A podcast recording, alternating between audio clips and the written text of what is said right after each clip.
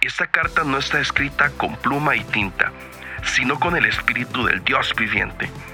No está tallada en tablas de piedra, sino en corazones humanos. Esto es Cartas Abiertas Podcast.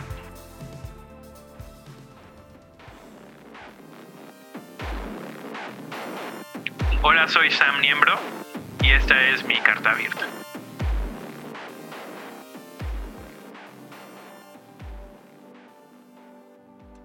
Hola amigos, ¿cómo están? Eh, qué gusto saludarlos en un episodio más. Hoy tengo el gran placer de tener desde la maravillosa ciudad de México, nada más y nada menos que a Sam Miembro, un catalizador.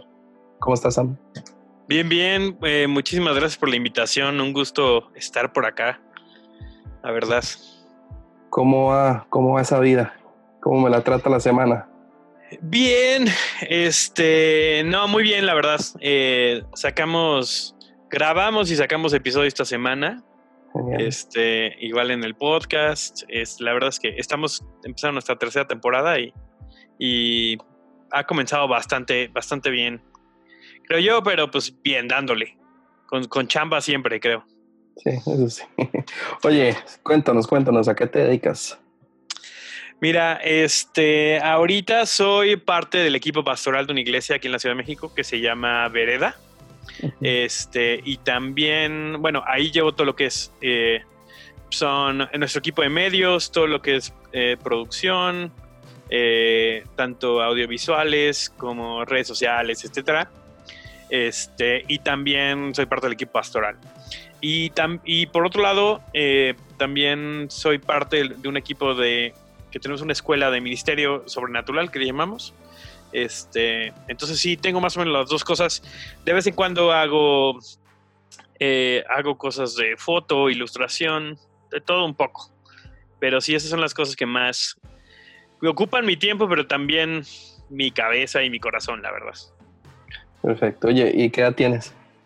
Tengo 32 años. 32 años. Recién cumplidos, ya es para la de Cristo. Voy para, sí, voy para, para los años de, Cristo este año, en septiembre. Entonces sí, encarrerado, la verdad.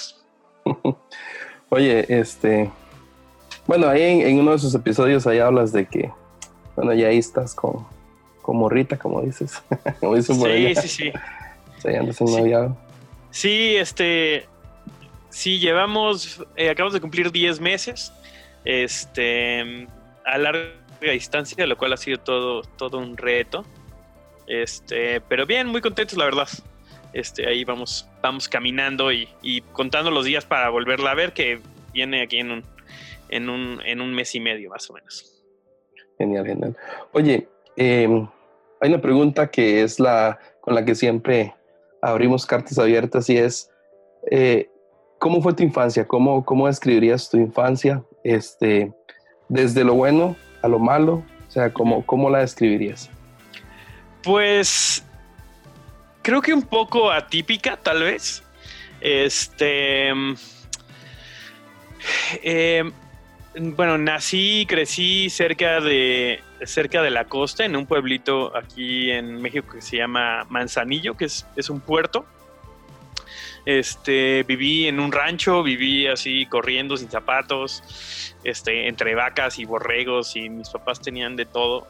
Este, entonces crecí así y, luego me mudé a la Ciudad de México, ¿no? Entonces, ya sabes, un, cambio bastante drástico. Este, tengo un hermano que tiene, es dos años más chico que yo, eh, que se llama Marcos, y él tiene autismo. Entonces, creo que eso fue una de las cosas como más significativas que yo creo que marcó mi infancia, este, porque pues de entrada nuestra dinámica familiar completa, pues creo que fue muy diferente, ¿no? Este, ahorita ya ni lo pienso, ni, ni siquiera, aunque a veces lo registro tan fuera de lo común, pero, pero en esos, sobre todo en esos, en esos años cuando estaba chico, este, creo que fue algo que sí me, marcó mucho sobre todo, pues obviamente mi primer hermano y, mis papás también tratando de lidiar con eso, este, no había mucha información, etcétera. Entonces, de, eso, de hecho, esa es la razón por la que nos acabamos mudando de,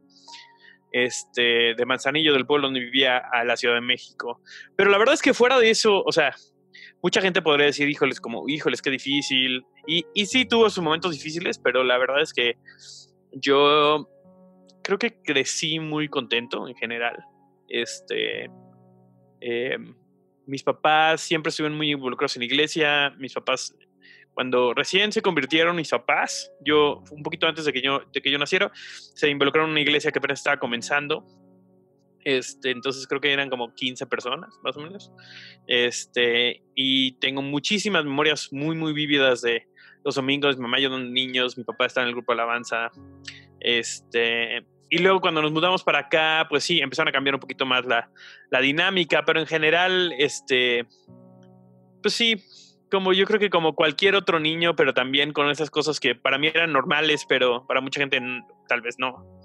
Este, entonces aprender a lidiar con eso, este, toda la dinámica con mi hermano creo que sí fue algo que me marcó mucho y, y, creo que para bien, ¿no? He visto mucho como la mano de Dios estuvo ahí para, para formar muchas de las cosas que hoy aprecio mucho en mí este, a través de mi hermano, ¿no? Este, entonces, pues sí, un poco atípica en ese sentido, creo. Genial. Oye, ¿y, de qué forma eh, viviste esta etapa de, empezar a, servir en la iglesia, a involucrarte este, en, el, servicio? Eh, si hubo un momento así eh, ya sea un momento difícil o tal vez un momento, no sé, épico con Dios que, que, recuerdes que haya marcado tu, tu, vida? Pues, eh, como te digo, mis, mis, papás siempre estuvieron involucrados, sobre todo cuando estaba, yo creo, más chico, antes de mudarnos a la Ciudad de México. Este, entonces creo que eso se me quedó muy, muy marcado. Eh, mis, mis papás, de, de cierta manera, este, siempre tuvieron, trataron de estar involucrados. Este, después, cuando nos mudamos a la Ciudad de México, empezamos en una iglesia que era enorme.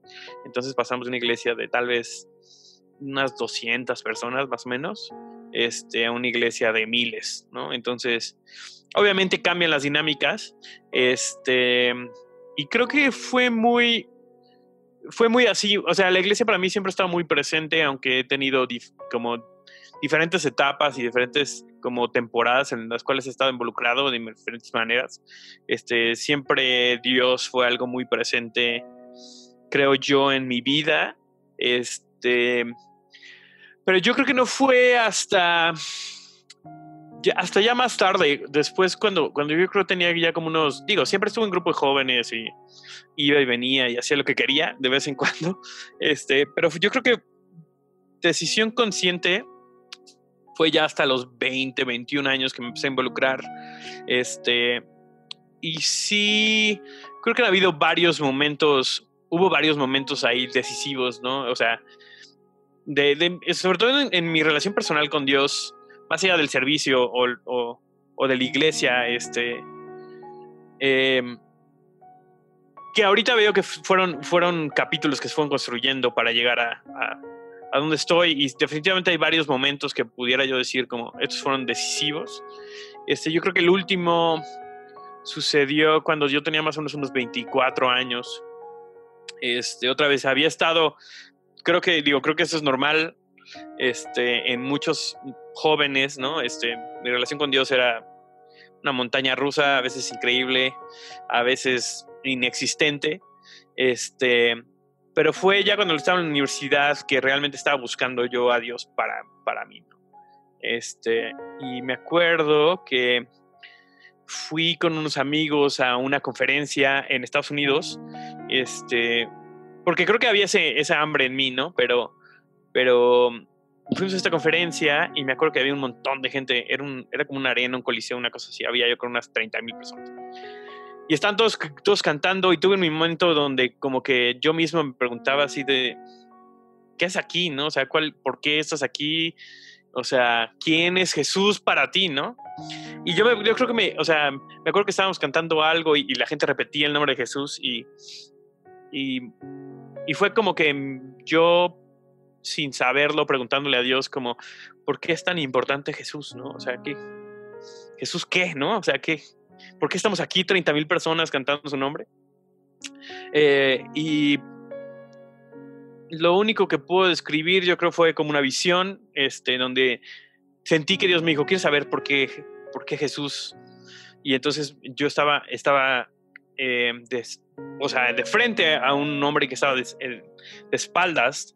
Eh, y en, en, en, el momento en el que yo como que estaba consciente de eso, él volteó sobre, como sobre su su hombro y, lo vi a los ojos y, tuve ahí, yo creo que uno de los encuentros más significativos que he tenido con, con Dios y creo que lo que hizo eso fue darme lo que yo necesitaba para tener una relación personal con él, ¿no? O sea, porque tanto tiempo en la iglesia creo que había oído mucho de él y había visto, había tenido vistazos, pero realmente no, como que no acaba, no acababa yo de encontrarme con él, ¿no? Y son un poco absurdo después de haber estado 20 años en la iglesia, pero creo que a veces así nos pasa.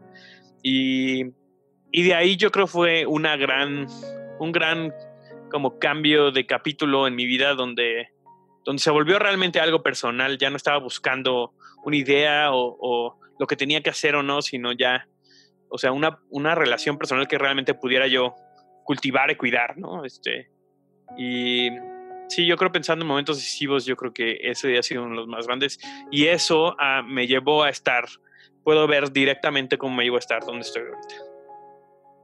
Genial. Este, fuiste a estudiar a Bethel, ¿cierto? Sí, estuve ya tres años, del 2012 al 2015. ¿Y cómo fue tu experiencia? antes tal vez de que me cuentes tu experiencia, no sé si, si si, si, si te tocó eh, el, el, irte de tu casa eh, con el tema de tu hermano, digamos, si, si hubo eh, alguna situación que, que, que quiso tal, tal, vez impedir o que te hizo pensar, ah, voy o no voy, o, o tal vez algo que, que, que, te amarrara en ese momento a, tal vez decir, no, mejor no voy. la verdad es que no, porque creo que la verdad es que fui muy bendecido con los papás que tengo. Este, en ese momento yo, fue un poquito después de, acabar la universidad, acabé la universidad en el 2010, este, estaba trabajando en el gobierno y la verdad es que estaba bastante frustrado, este, una situación tal vez ideal para muchos. O sea, yo me gradué en un miércoles, el viernes tenía trabajo, estaba ganando más que cualquier otro graduado de mi carrera, estén súper bien. Este, y poco a poco las, como que las situaciones se fueron deteriorando, un montón de cosas cambiaron mi vida. Este, una relación que había tenido de dos años y medio, tres, terminó en ese momento. Entonces un montón de cosas como que se estaban cerrando y realmente me estaban haciendo como poco recapacitar en cuanto a lo que quería, ¿no? O sea, cuáles son las cosas que yo pensaba que eran éxito y cuáles son las cosas que realmente Dios había puesto en mi corazón. Y me acuerdo, porque aparte, o sea, yo para el, eh, la Procuraduría de Justicia, ¿no? Que es como el Departamento de Justicia, este, y Nuestros horarios al principio cuando entré, entré y trabajamos de 9 a 5 y se cambiaron a 9 a 7, a 9 a 9, a 9 a 11, 9 a que se fuera el jefe. Entonces, un montón de cosas me están como apretando por todos lados. Em, y me acuerdo que una vez llegué y yo ya traía esta, esta idea en la cabeza de que quería tomarme una temporada para ir a una escuela bíblica, aprender más de Dios, trabajar en mi relación con Él, este, pero no sabía cuándo, ¿no? Eh, entonces, yo siento que en ese momento, porque fue, fue en ese inter que tuve este encuentro y regresé y todavía estuve seis meses trabajando en el trabajo donde estaba, pero mi corazón estaba así encendido, ¿no? O yo quería buscar más, quería aprender más de él, estaba buscando por todos lados dónde, dónde podía encontrar más, como de ese tipo de experiencias o gente que viera a Dios así. Eh, y me acuerdo que una vez regresé a mi casa eh, y estaba muy frustrado porque por cosas del trabajo, cosas de siempre, ¿no? Y me acuerdo que mi papá, yo estaba un poco como temeroso de, me acabo de graduar, me pagaron esta carrera universitaria mis papás, gracias a Dios con mucho esfuerzo, y ahora, ¿qué, les voy a decir? Oye, me quiero, quiero salir de mi trabajo y me quiero ir a estudiar Biblia, ¿no? O sea, y, y sí, la verdad, estaba, o sea, está un poco nervioso realmente tomar esa decisión, pero era lo que yo quería, ¿no? O sea, mi corazón anhelaba y me regresé una, una tarde noche y mi papá me dijo, a ver, ¿cuál es el problema? ¿No? O sea, ¿quieres estar ahí? Y yo dije, no, no. ¿Te gusta lo que estás haciendo? No. ¿Te ves ahí en cinco años? No. En entonces, ¿qué haces?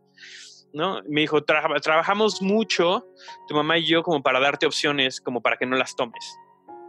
¿no? O sea, lo que nosotros queremos era darte opciones para que entonces tú pudieras correr tras el propósito que realmente es el tuyo, no, no que te conformaras a, no sé, a un estándar o lo que sea, ¿no? Entonces, o sea, si el, el haber cursado tu carrera universitaria era para llevarte a este punto donde realmente pudieras correr tras lo que tu corazón quiere, pues me dijo, siempre va a haber una cama en mi casa y siempre va a haber comida y ¿qué tienes que perder, no?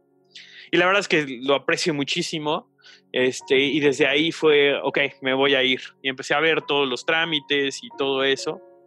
Este, y creo que siempre ha habido como, o sea, yo siempre me sentí muy impulsado por mis papás y más en cuestiones de Dios, como corre tras eso, ¿no? O sea, creo que eso es lo más valioso por lo que puedes pagar un precio y correr, ¿no? Eh, entonces, esa fue más o menos mi, mi, transición. Obviamente fue difícil estar fuera tres años y no ver a mis papás. Y digo, los veía en, en Navidad y en verano y todo, pero la verdad es que yo me la pasé súper bien en Betel y fue un, fue un tiempo increíble de afianzar realmente mi relación con él.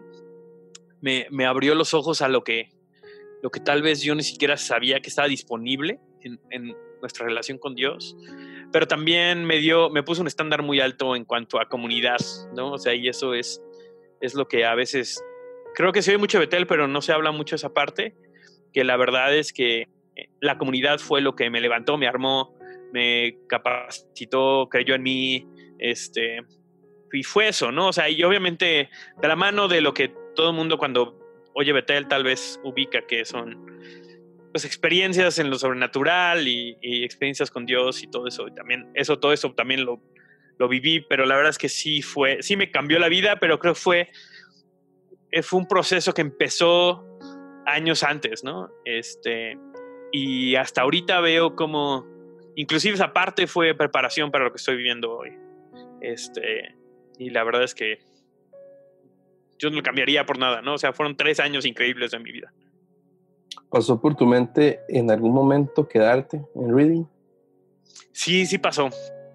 Este, yo iba por un año y como mucha gente le pasa, al final un año dije, pues me quedo dos, y al final el segundo dije, pues me quedo tres. Y el cuatro y... sí, y, y, más porque tenía una comunidad muy, muy cercana, muy fuerte. Este, la verdad es que Dios me abrió muchas puertas, tuve muchísimo favor ahí mismo, entonces pude conocer muchos de los líderes, mucha de la gente que estaba, que no solamente era parte de, porque hay una comunidad que entra y sale, ¿no? O sea, imagínate, son 3.000 estudiantes al año, entonces hay una, hay una rotación muy grande de personas, este, pero sobre todo en el segundo año hacia el tercero, y en el tercero me conectó con un montón de gente que estaba ahí, ¿no? O sea, que no, o sea, que era o parte del liderazgo, era parte de la iglesia, trabajaba ahí, o esa era su vida, ¿no? Entonces, eh, incluyendo una comunidad internacional muy, muy, muy grande, ¿no? Otro de los beneficios de ir a Betel es que tengo casi, casi donde quedarme en todos los países. Y si no, algún conocido que conoce a alguien, ¿no? Este, pero sí, terminando, sobre todo a la mitad del tercer año, el tercer año es, como un internship, es como un, como un, este, una pasantía o algo así con algún líder en específico. Este, y como que todo se estaba alineando, en serio, estaba creciendo yo cada vez en favor con los líderes, me estaban dando cada vez más oportunidades, etcétera. Y sí fue un momento de, híjoles, es que quedarme aquí sería fácil, ¿no? O sea, sobre todo por, por creo que es una persona que está muy, como, estoy muy motivado por mi propósito y mi propósito igual también a éxito, ¿no? Y sé que suena medio extraño, pero, o sea, mi miedo más grande es que se me vaya la vida y no haber hecho algo que realmente generó un cambio o hizo un impacto, ¿no? Entonces dije, este es el mejor lugar para hacerlo. Ha pasado un montón de gente aquí que viene, que ama a Dios. ¿Qué mejor lugar para impactar a una generación? O sea, literal están pasando aquí todos los años. Entonces, eh, había igual, o sea, tuve conversaciones con varios de los de los líderes de la escuela, que se está considerando mi nombre, porque allá no puedes, o sea, está primer año y primer año tiene como un equipo de pastores y está segundo año y tiene un equipo de pastores y así, ¿no? Entonces, tuve varias conversaciones de que, o sea, no es como que apliques tú para esos, necesariamente para esas posiciones, ¿no? Entonces, oye, se está mencionando tu nombre, tal vez te inviten a quedarte, etcétera, pero todo era, pues está todo en el aire. el aire, sí. Entonces, yo lo hablé con mi mentor ya cuando estaba, estábamos ya casi de salida, este, y me dijo, y fue una conversación difícil que yo necesitaba tener, ¿no? O sea, y me dijo, te podrías quedar y te iría muy bien aquí, tienes muchos muchos amigos, te queremos mucho, o sea, esta es una comunidad de la cual eres parte, es tu familia, pero, pero yo creo que estás llamado a ser un pionero, ¿no? Entonces, te puedes quedar aquí y seguir con la ola que ya está. O sea, hay una ola que ya se está moviendo y tú te vas a mover con eso. O tienes la oportunidad de irte a un lugar donde esto no está pasando y ser una persona que sea pionero en cuanto a eso. Y creo que parte de mí, o sea, mi espíritu así de sí quiero hacer un cambio fue, claro, esa es la, esa es la, pues eso es lo que tengo que hacer, ¿no? Este, y la verdad un poco como, o sea, me dolió mucho dejar la comunidad que tenía allá. Yo dije, aquí me veo, aquí ya, o sea, Reading es mi nueva casa.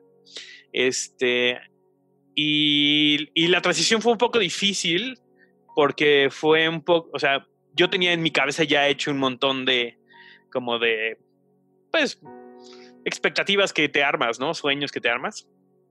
Entonces, regresar, aunque yo sabía que era lo que Dios me estaba pidiendo, al principio fue difícil, porque dije, bueno, yo no, o sea, ok, regreso, pero ¿y qué voy a hacer, no? O sea, ¿y dónde me voy a conectar? Y, gracias a Dios, Dios durante todo ese proceso me estuvo conectando con, con, con gente que cuando regresé se convirtieron en, pues en parte de la gente con la que sigo corriendo hoy, los pastores de vereda, eh, los pastores de vereda tengo muchísimo ya tiempo conociéndolos, este, y ellos estuvieron muy involucrados en, o sea, estuvimos en mucho contacto cuando yo estuve en Betel, entonces cuando regresamos, pues me abren las puertas luego, luego, este, para ser parte de la, comunidad, y yo regresé en junio y en octubre me incorporé al, al equipo de vereda, este, por primera vez, ¿no? Entonces, pero sí, o sea, sobre todo el primer año, ver, ver a tus amigos allá todos divirtiéndose y tú estar acá y así de no sé qué estoy haciendo, espero que haya escuchado bien a Dios. Y ahora lo veo y digo, fue la mejor decisión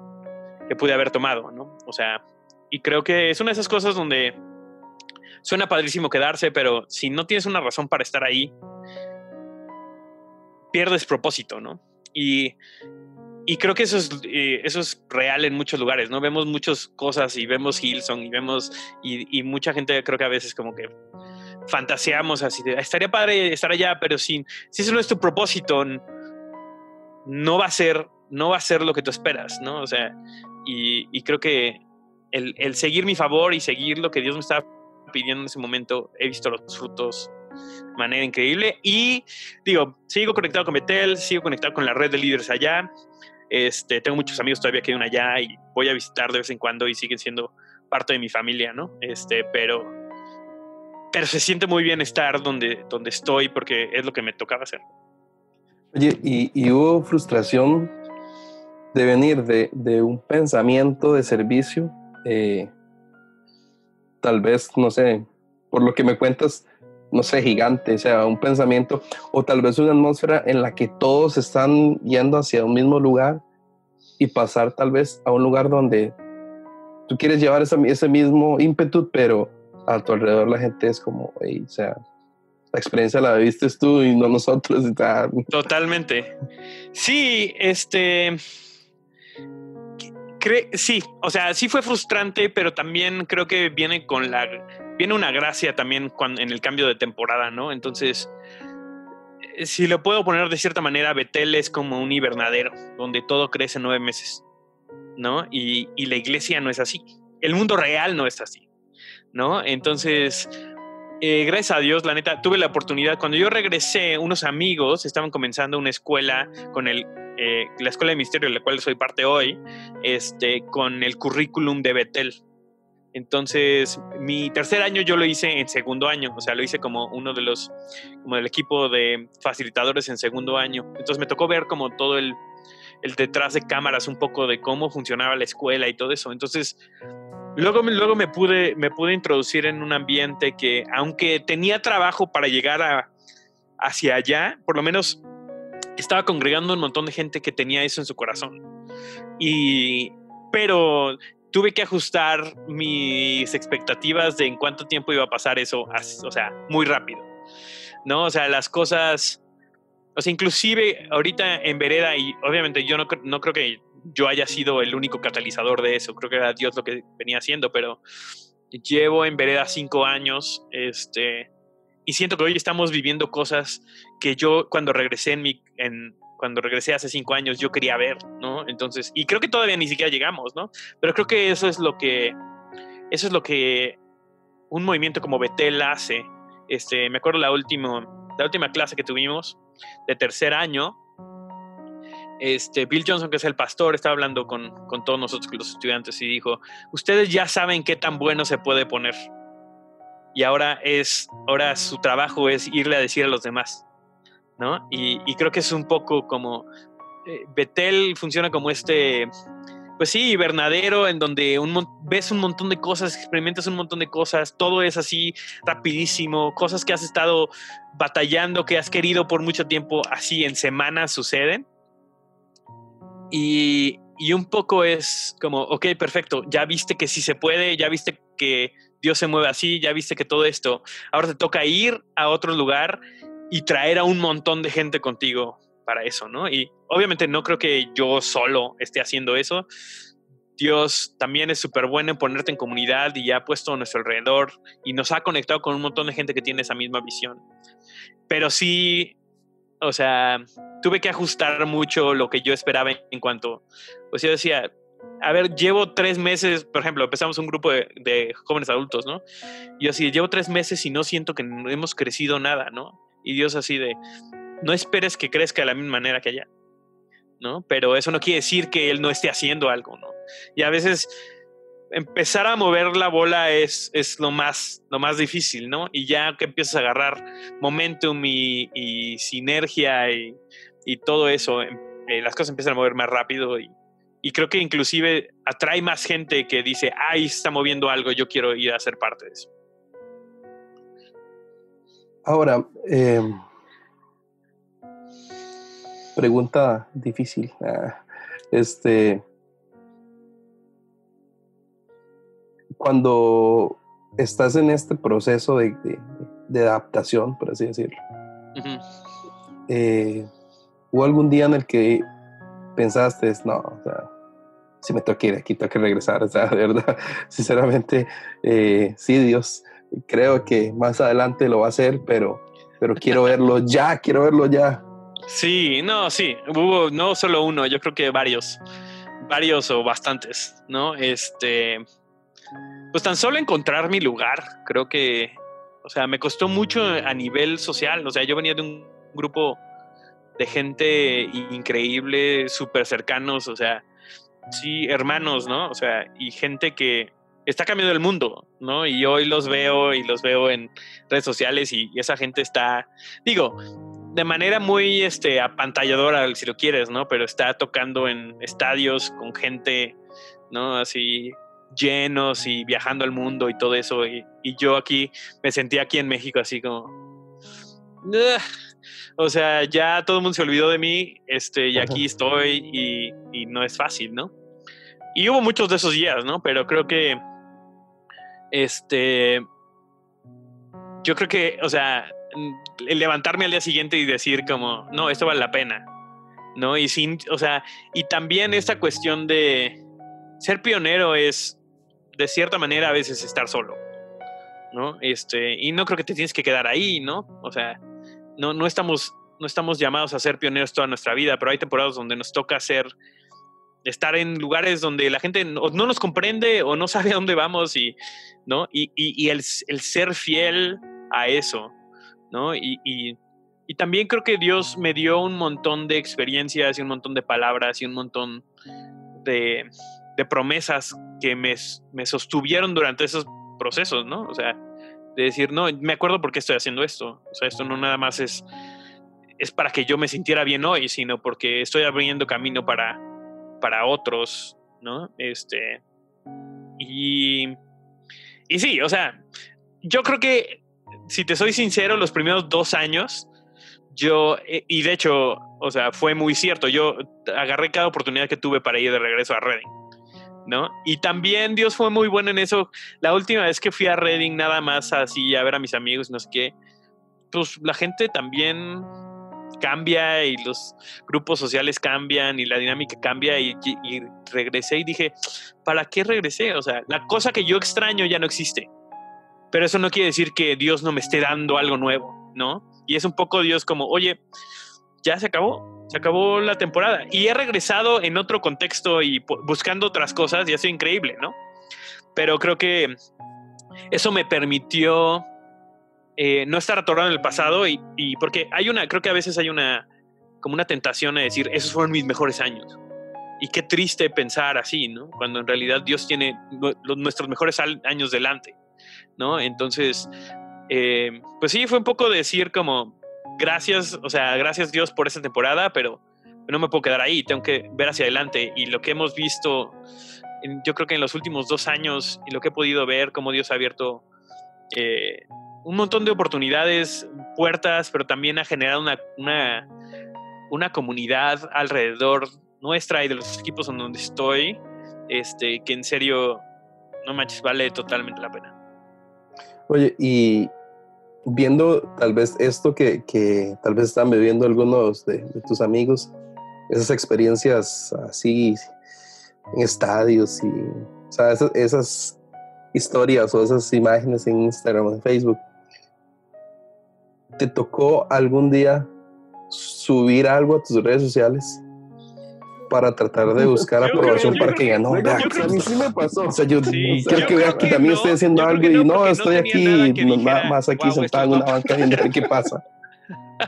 Este, déjame pienso, es buena pregunta. Eh, yo, creo, que. Luego porque a mí sí me pasó. Sí, yo creo que no. Yo creo que no, porque no tenía nada que dijera, wow, esto los va a pantalla. Ni los tacos. sí, bueno, los tacos, los tacos, eso sí. O sea, Dios nos dio eso y nadie nos lo va a quitar. Este, pero creo que sí en mi corazón, o sea, de vez en cuando era así como, pues sí, o sea, el, mundo sigue y ellos siguen en su favor y siguen abriendo lugares y por acá estás así de, ah, ¿no? Este, y, más creo que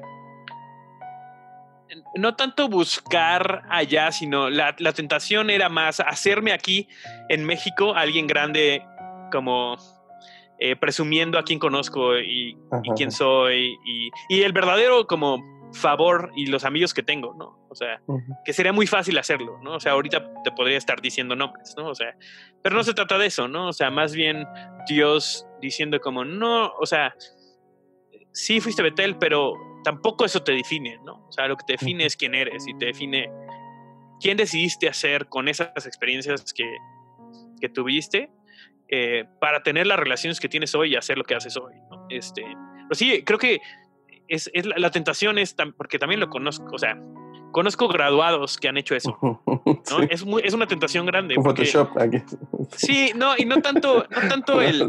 bueno, también eso, también eso. pero, pero o sea, hay una tentación de regresar y decir, oye, yo fui a Betel, ¿no? O sea, soy, sí, me senté en, o sea, eh, fui a casa de, de Bill y y, de Brian y Jen Johnson, conozco a tal, ¿no? O sea, y es, es, o sea, es una, es algo real tal vez, pero, pero ¿por qué lo haces, no? E, y, y creo que ahí es donde el dejar que, que, tu aprobación no venga por las cosas que viviste o por a quién conoces, sino realmente por lo que Dios está haciendo eh, a través de ti y quién eres, ¿no? O sea, haya sido Betel o no, eso es lo que no importa. ¿Cómo nace desde tu perspectiva eh, ¿Y qué significa para ti el podcast de Catálisis? El podcast eh, nace de una conversación que tengo con Benjamín, o más bien de varias conversaciones que tuve con, amigos y que estábamos eh, viendo, y fue, fue aparte fue un tema en específico, que era la autopromoción, justamente hablando de, hablando de esto, ¿no? De cómo nos promocionamos en redes sociales. Y, y yo veía muchos jóvenes, muchos líderes jóvenes que, o sea, estaba así, creo que ahorita le hemos bajado todos, ¿no? Pero sí era así, o sea, si tú sacas algo, yo te voy a sacar algo y entonces, o sea, muchas de las personas que yo que yo seguía o que conocía, como que todos estábamos medio cayendo en eso. Entonces tuvimos varias conversaciones, gente se me acercó a hablar de eso y, y, fue, em, fue más o menos alrededor del tiempo que, que Jesse sacó su podcast de Armadillo, porque eso fue más o menos en noviembre, creo.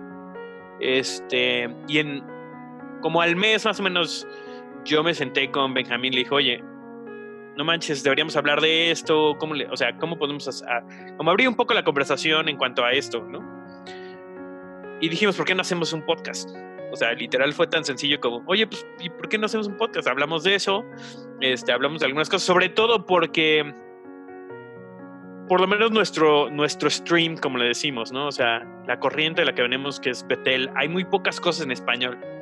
¿No? Entonces hay, hay muchos contenidos de tal vez de otras organizaciones o de otros lados, pero mucho del, del contenido que nosotros eh, aprendimos no está en español. Entonces dijimos, ¿por qué no? Agarramos de las enseñanzas que aparte son las que estamos enseñando en la escuela. El Benjamín también tiene una escuela eh, parecida a la nuestra.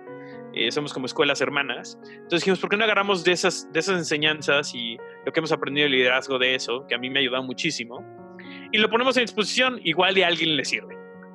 ¿No? Y literal fue tan sencillo como, como eso. Yo soy una persona que me cuesta un poco más de trabajo como pasar de una idea a ejecutarlo. Y Benjamín no tiene ese problema, entonces lo hablamos un martes y el jueves me dijo, oye, ¿qué onda? Pues ya vamos a grabarlo el lunes y, fue así de... Bueno, pues lo grabamos y, y, ya sí se grabó el primer episodio, ¿no?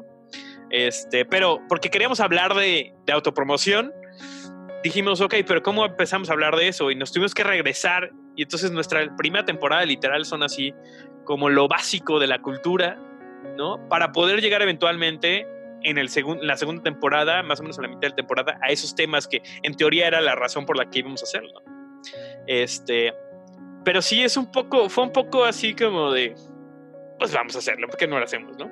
Este, y creo que ha crecido eh, mucho, la verdad nos ha sorprendido muchísimo también eh, el alcance que ha tenido y, y el constantemente confirmarnos como, y a ver, no es un mensaje que sea tal tampoco como, o sea, no solamente lo tenemos nosotros, pero, pero comparado con, con, con la cultura como mainstream, la cultura como más prevaleciente en la, en la iglesia, son, son vez perspectivas que no son muy comunes para todo el mundo. Por lo menos gente que no ha estado buscando o investigando más o, o solamente está expuesto a lo que se cree en su iglesia o en, los ámbitos donde ha estado. Entonces, creo que ahí vemos el beneficio y decimos, no manches, esto vale, vale la pena. Genial, genial. Oye, eh, ¿cuál, es, ¿cuál ha sido tu, tu capítulo así, el episodio favorito que han grabado? Híjoles, eh, hay varios que me gustan bastante. Déjame. Porque luego se me olvidan, ya son buenos, pero yo creo que de la segunda temporada, eh, justamente estos temas, que fue el de em, Líder antes del título y Reyes sin Coronas, que es el episodio 12 y 13, eh, fueron de los de los que más quería hablar entonces creo que han sido de los que para mí son más significativos. Este, sobre todo por eso, porque si podemos aprender a comportarnos antes de tener título, antes de tener influencia, antes de tener oportunidades, nos podemos aprender a comportar como Dios nos ve, ¿no? O sea, como los líderes que ya somos y no manches, podríamos cambiar el mundo. este, y nos ayuda, me ayuda muchísimo a mí ese, y la verdad, esta última, empezamos esta tercera temporada hablando sobre relaciones. Entonces, el primer, este, el primer capítulo de esta tercera temporada se, se, llama A Dios no le importa con quién te cases. Y fue uno muy divertido, muy divertido grabarlo. Este, y dos, también la respuesta ha estado muy dividida, pero también muy buena.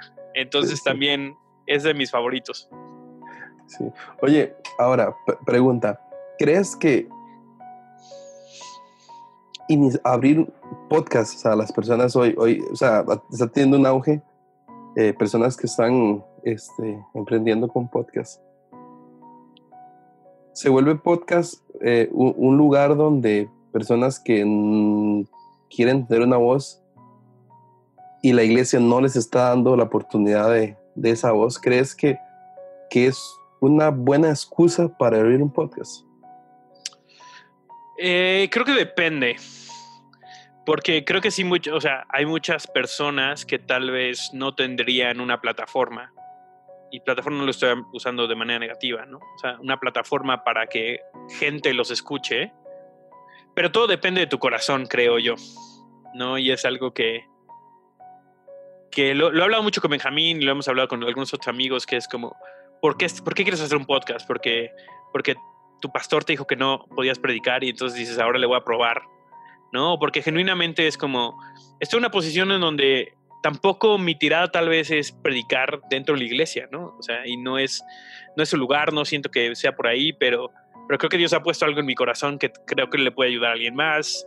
Eh, o depende también el enfoque que, que tienes, ¿no? O sea, o sea, creo que hay gente que, que tiene mucho de Dios que tal vez no no cabe dentro del esquema tradicional de una iglesia en cuanto a ministerio, entre comillas. Este, pero que creo que puede hacer, por el mensaje que tiene, puede hacerlo muy bien desde una plataforma como un podcast, ¿no? Pero creo que también hay mucha gente que sí cae en, pues no me dan oportunidades de predicar, entonces voy a abrir mi podcast para que ahí me escuchen predicar, O sea, pasa, pero creo que todo tiene que ver con tu corazón y, si empezaste por malas, entre comillas, malas eh, motivaciones, de todas maneras, o sea, si eso se lo entregas a Dios, no tienes que dejar de hacerlo, nada más saber qué es lo que estás buscando desde ahí. Estás, estás ahí porque quieres dar algo, estás ahí porque quieres recibir algo, ¿no? Y creo que son dos maneras diferentes de acercarte a los podcasts. Genial.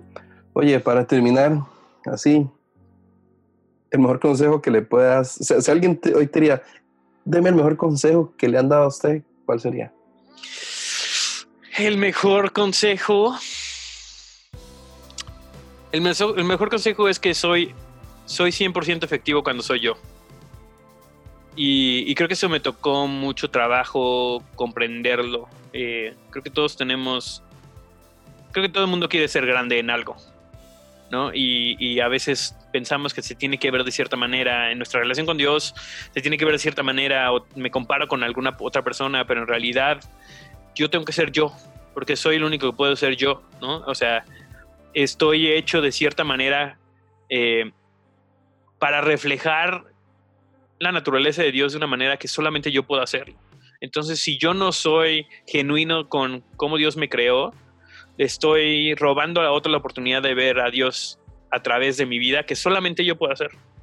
¿no? Y eso va en cuanto a, ministerio, a tu trabajo, a tu familia, siendo, siendo hijo, siendo padre, siendo un congregante, como sea que se vea, ¿no? Este, y creo que se requiere gente que conoce a Dios y conoce lo que Dios dice acerca de ellos para genuinamente ser ellos, ¿no? Y más, inclusive regresando a un punto de esto del, de la autopromoción, ¿no? O sea, el ser tú es lo que va a ser lo que te auto, lo que te promueva, ¿no? Porque lo que la gente, lo que Dios quiere hacer es usarte a ti, no, no que tú te parezcas a alguien o que tengas que presentar una cara para, para que Dios te pueda usar, ¿no? Entonces, a veces le metemos la, la, pata a Dios, ¿no? O sea, tratando de vernos de cierta manera, cuando lo único que Él quiere realmente es que nosotros seamos genuinos con cómo Él nos creó, porque porque creo que reflejamos la naturaleza de Dios de una manera única.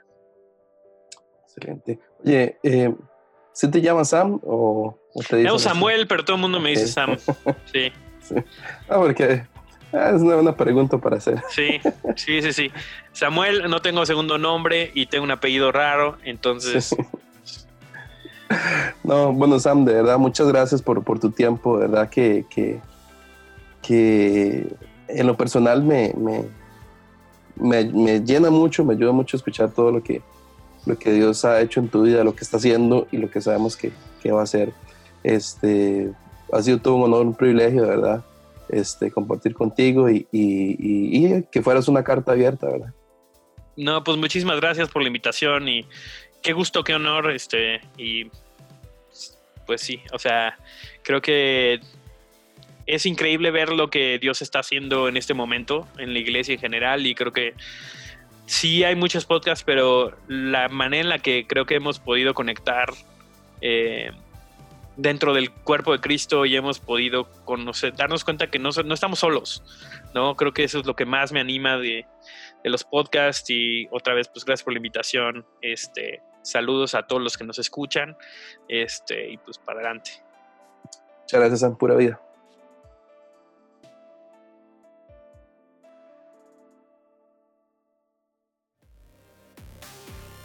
Si te gustó este episodio y quieres escuchar más, te invito a suscribirte por medio de Spotify y Apple Podcast. También a seguirnos en Instagram como arroba cartas abiertas podcast. Si quieres contribuir, puedes hacerlo por medio paypal.me slash Kendall Valverde. Puedes aportar desde un dólar al mes. Cualquier contribución ayuda. Muchas gracias.